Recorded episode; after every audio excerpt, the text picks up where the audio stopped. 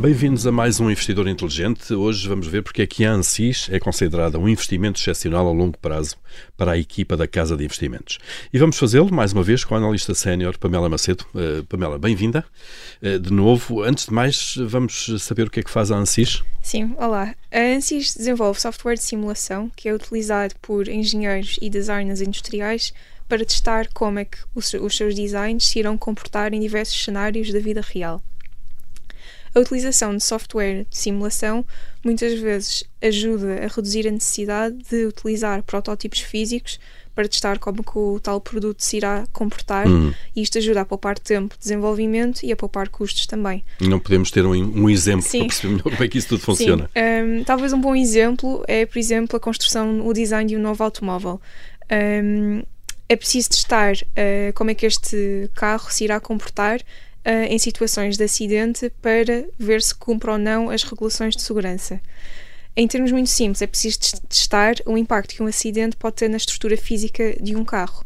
A utilização de software de simulação permite testar vários efeitos físicos da física uh, ao mesmo tempo e reduz a necessidade de ter que criar um protótipo físico do carro e testar todos os impactos de uma só vez, ou seja, ajuda a poupar dinheiro e a poupar uh, tempo uh, uhum. e a, uhum. a, fazer mais reiterações do design e a acelerar o processo de R&D. Outros exemplos é, por exemplo, o software da ANSYS também é utilizado para testar a aerodinâmica das asas de um avião, ou também pode, por exemplo, ser testado para para ver como é que o iPhone irá reagir quando cai, quando cai ao chão. É, portanto, teste de resistência de materiais, reação sim, de materiais por sim. aí fora. Ou seja, a simulação tem um, um, papel cada vez mais importante no desenvolvimento de produtos uh, e é por isto que gostamos da ANSYS e achamos que ela tem um potencial tremendo no longo prazo. Grande, e, e, estamos a falar de uma empresa altamente técnica, não é? Tem, tem uma atividade muito técnica. Sim. Eh, quais são as vantagens competitivas que vocês identificam nesta empresa? A primeira, é, lá está, é a liderança tecnológica que a empresa tem. Já existe há mais de 50 anos e o seu, o seu software de simulação é vista como a melhor na indústria, tem o portfólio mais completo a nível de áreas da física que é possível testar com o seu software e é muito bem posicionada e tem uma marca muito forte. Uh, a percepção dos clientes é que a Ansys é a melhor no mercado e isso dá muita confiança a um potencial cliente. Até porque e, estamos a falar de uma área fundamental que é da segurança. Eh, Exato, claro. sobretudo para um cliente quando decide substituir uh, e deixar de utilizar um protótipo físico e substituir pela simulação, preocupa-se muito com a fiabilidade e com a accuracy dessa tal simulação, porque sem a precisão um, o o design todo pode ficar comprometido e o produto pode ficar comprometido, por isso é muito claro. importante essa, essa parte.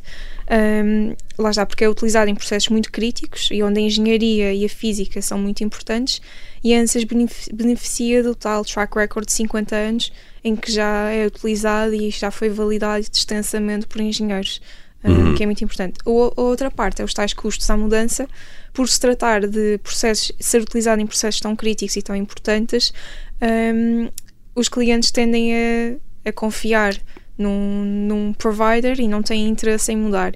Sobretudo se alguém tentasse entrar neste mercado e construísse um software novo para uma determinada área da física, como é tão importante, por exemplo, um engenheiro da Boeing não vai de repente começar a testar as asas do avião com um software novo que, que ninguém conhece ou que ele não conhece, que, que, não tem não sabe que se vai ser fiável ou não. Por não tem este custos, currículo. Sim, claro. os custos da mudança são bastante elevados, ninguém quer assumir esse, esse risco. E portanto vão ficando com, com obviamente a utilizar os sistemas da, da ANSYS.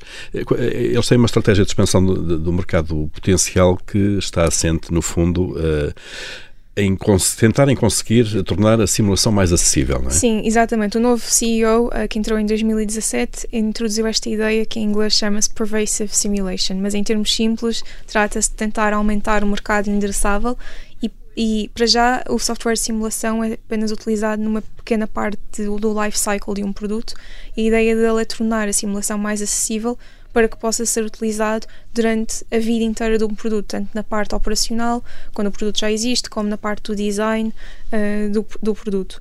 E a complexidade deste software é normalmente uma barreira, uma barreira grande à sua adoção.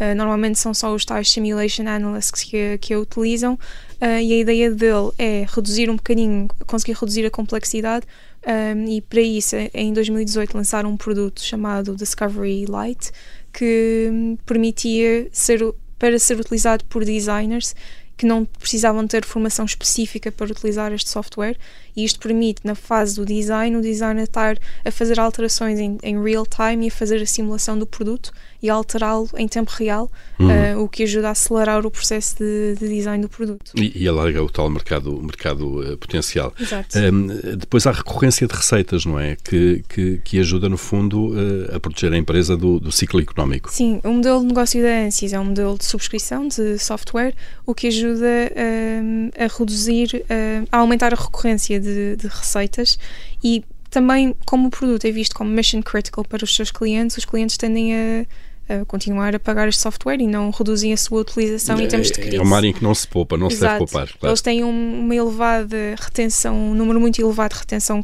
de clientes, o que mostra a satisfação que os clientes têm com este produto.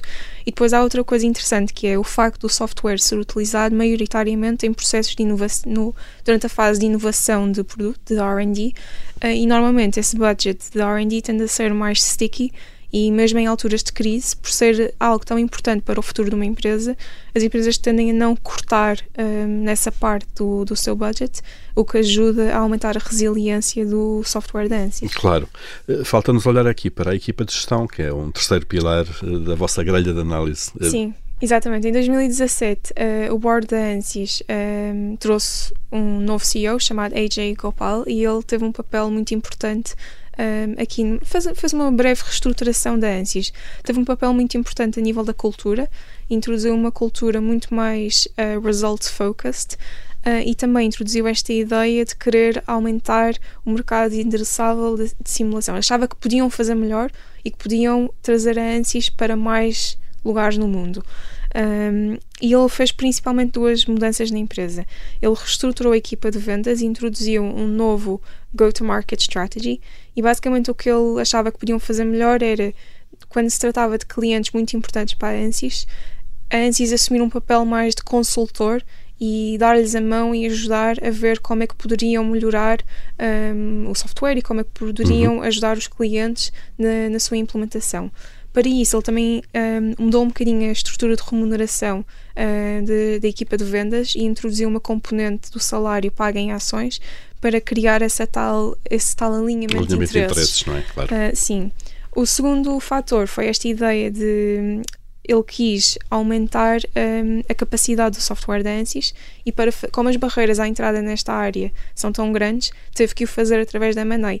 E ele, a ANSYS um, teve uma, um, os seus alicerces são na parte de estruturas, análise de estruturas, e com o M&A eles foram comprando pequenos líderes noutras áreas da física, como a área de fluidos, de ótica e de eletromagnetismo, e isto ajudou um, a aumentar o breadth do produto da ANSYS e a torná-lo cada vez mais importante para o seu uhum. cliente, ou seja, fortaleceu a vantagem competitiva da, da empresa e também ajudou a aumentar o mercado endereçável. Por exemplo, uma, uma das empresas que eles compraram permitiu a ANSYS ter um papel muito importante nesta área de veículos autónomos e na sua testagem, foi muito graças a uma das aquisições que a ANSYS fez. E, portanto, eh, entraram em áreas eh, nascentes eh, onde não estavam tão bem posicionados. Sim, exato.